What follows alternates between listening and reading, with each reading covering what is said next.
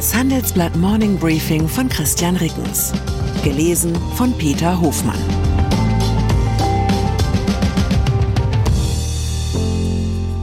Guten Morgen allerseits.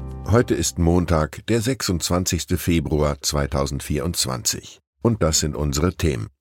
Ärger als Dauerzustand. Vorstandschef Döllner eckt bei Audi an. Tod als Statistik. Zelensky nennt erstmals ukrainische Gefallenenzahl.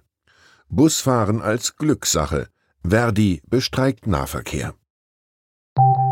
Nach einer kurzen Unterbrechung geht es gleich weiter. Bleiben Sie dran. Sie leben Fairness, Kultur und Werte? Zeigen Sie Ihr Engagement als Arbeitgeber und werden Sie Teil der Fair Company Initiative.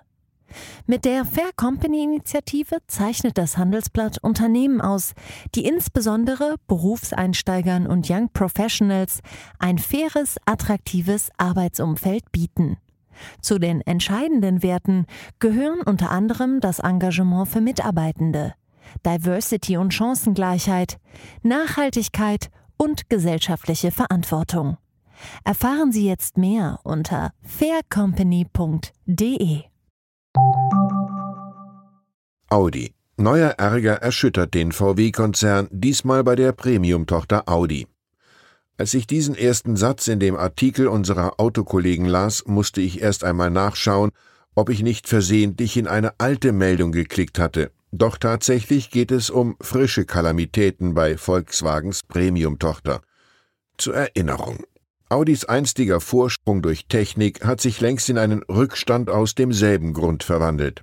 Audi will bis 2026 komplett aus der Entwicklung von Verbrennungsmotoren aussteigen. Ab 2033 will man auch keine Verbrenner mehr verkaufen. Doch bisher hat Audi keine Elektromodellreihe auf den Markt gebracht, die als wettbewerbsfähig gilt. Die Gewinne stammen ausschließlich aus dem Verkauf von Verbrennermodellen. Audi droht nun, was Konkurrent Mercedes bereits am Donnerstag verkünden musste, der Abschied von den ehrgeizigen Elektroansagen. Der neue Vorstandschef Gernot Döllner soll dafür sorgen, dass Audi seine Ziele doch noch erreicht. Dabei sorgt der 55-Jährige jedoch mit ruppigem Führungsstil und Kontakt zu umstrittenen Ratgebern wie Ex-Konzernchef Martin Winterkorn vor allem für Ärger. Das erfuhr das Handelsblatt von mehreren Konzerninsidern. Mitte Februar hat Döllner den langjährigen Chefdesigner Marc Lichter abgesetzt. Nun will der Audi-Entwicklungschef Oliver Hoffmann von seinen Aufgaben entbinden. Döllner agiere zu sehr im Stile früherer Konzernchefs wie Winterkorn und Herbert Dies, hieß es bei Volkswagen. Diese autoritäre Kultur wolle man hinter sich lassen. Ja, führen durch Angst sollte passé sein, aber nur durch gesund streicheln lässt sich ein Unternehmen, in dem der Schlendrian eingerissen ist, eben auch nicht kurieren. Meine Prognose, in den kommenden Jahren werden wieder vermehrt Managerinnen und Manager gefragt sein, die keine Scheu haben, sich unbeliebt zu machen, um ein Ziel zu erreichen, nicht nur bei Audi. Ukraine Optimismus scheint die einzige strategische Ressource zu sein, die dem ukrainischen Präsidenten niemals ausgeht. Im Moment sind seine Truppen auf dem Rückzug und für Frühjahr und Sommer rechnet Volodymyr Zelensky mit einer neuen russischen Offensive. Aber er hat nach eigener Aussage vom Sonntag auch ein Konzept für eine Gegenoffensive. Es gibt einen Plan, der Plan ist klar, aber ich kann Ihnen keine Details nennen, sagte er. Im vergangenen Jahr seien die Pläne für eine Gegenoffensive durchgesickert und auf einem Schreibtisch im Kreml gelandet, bevor die Operation überhaupt begonnen habe, beklagte er. Wie es zu diesem Leck kam, ließ Zelensky offen. Erstmals seit Kriegsbeginn machte Zelensky eine Angabe zur Zahl der gefallenen ukrainischen Soldaten. 31.000 seien es bisher. Die Zahl der Verwundeten könne er nicht angeben, das würde den Planungen des russischen Militärs helfen.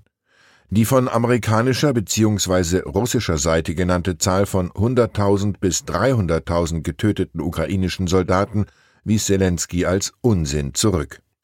Die Lage an der Front in der Ostukraine ist derzeit weniger eindeutig, als es den Anschein hat. Das analysiert mein Kollege Martin Murphy. Während im Nordteil die russischen Truppen auf dem Vormarsch sind, erzielen die ukrainischen Soldaten an der Schwarzmeerküste durchaus Erfolge gegen die russische Luftwaffe und Marine. Dabei helfe, dass die Ukraine eine Taktik der deutschen U-Boote im Zweiten Weltkrieg adaptiert haben. Polen Laut einer Polizeisprecherin haben sich in Polen unbekannte Täter Zugang zu acht Waggons eines Güterzugs verschafft und den darin transportierten Mais ausgeschüttet. Auch das ist eine Facette des Ukraine-Kriegs, denn Hintergrund dürften die Proteste polnischer Bauern gegen ukrainische Agrarimporte sein. Sie wollen verhindern, dass billigeres ukrainisches Getreide auf den heimischen Markt gelangt. Nach dem russischen Überfall auf die Ukraine vor zwei Jahren hat Brüssel alle Importzölle und Quoten für landwirtschaftliche Produkte aus der Ukraine ausgesetzt, um dem Land wirtschaftlich zu helfen. Schweden auf seinem schwierigen Weg in die NATO dürfte Schweden am Montag die letzte und entscheidende Hürde nehmen. Das ungarische Parlament will über den schwedischen Beitrittsantrag abstimmen. Da die regierende Fidesz-Partei von Ministerpräsident Viktor Orban nach langer Ablehnung jüngst ihre Unterstützung signalisiert hat, darf man von einer Zustimmung des Parlaments ausgehen. Damit wäre der Weg für Schweden in das westliche Verteidigungsbündnis 21 Monate nach dem Beitrittsantrag frei. Berlinale. Berlins regierender Bürgermeister Kai Wegner hat die Berlinale Gala vom Samstag kritisiert. Wegner schrieb auf der Plattform X, das, was gestern auf der Berlinale vorgefallen sei, sei eine untragbare Relativierung gewesen. In Berlin habe Antisemitismus keinen Platz und das gelte auch für die Kunstszene.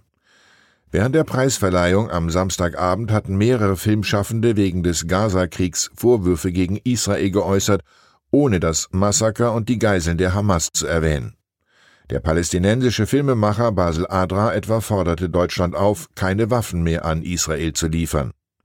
Adra hatte mit drei anderen Filmemachern die Dokumentation No Other Land gedreht und dafür den Dokumentarfilmpreis gewonnen. Der Film dreht sich um die Vertreibung von Palästinenserinnen und Palästinensern im Westjordanland. Der Filmemacher Ben Russell sprach auf der Berlinale Bühne von einem Genozid durch Israel im Gazastreifen. Diese Äußerung kritisierte ebenfalls auf Ex der grünen Politiker Konstantin von Notz. Er schrieb, es ist schlicht ekelhaft und eine perfide Täter-Opfer-Umkehr. Solche Auftritte sind unerträglich. Warnstreiks mit Streiks von Busfahrern in Schleswig-Holstein, im Saarland und in der Region Trier beginnt am Montag die Warnstreikwoche der Gewerkschaft Verdi im öffentlichen Nahverkehr.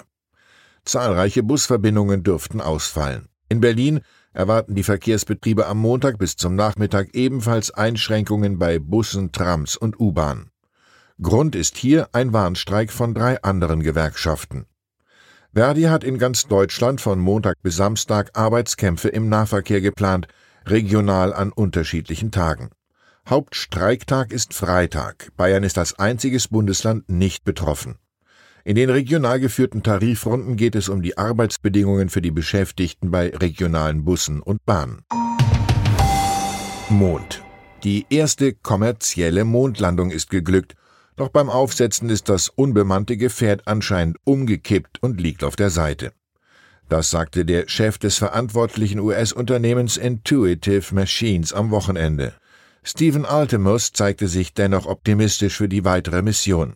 Die Batterien würden durch Solarpaneele geladen und die meisten Geräte befänden sich auf der bodenabgewandten Seite der Raumfähre. Lediglich eine Nutzlast mit einem Kunstobjekt sei Richtung Boden angebracht, sagte Altimus, der US-Künstler Jeff Koons hatte 125 Miniaturskulpturen aus rostfreiem Stahl mit zum Mond geschickt. Wenn schon Kunst auf dem Mond, dann wäre die passendere Fracht in diesem Fall wohl eine Sammlung mit Gedichten von Joachim Ringelnatz gewesen. Sie trägt den Titel Ich bin etwas schief ins Leben gebaut. Ich wünsche Ihnen einen geradlinigen Wochenauftakt. Herzliche Grüße, Ihr Christian Reckens.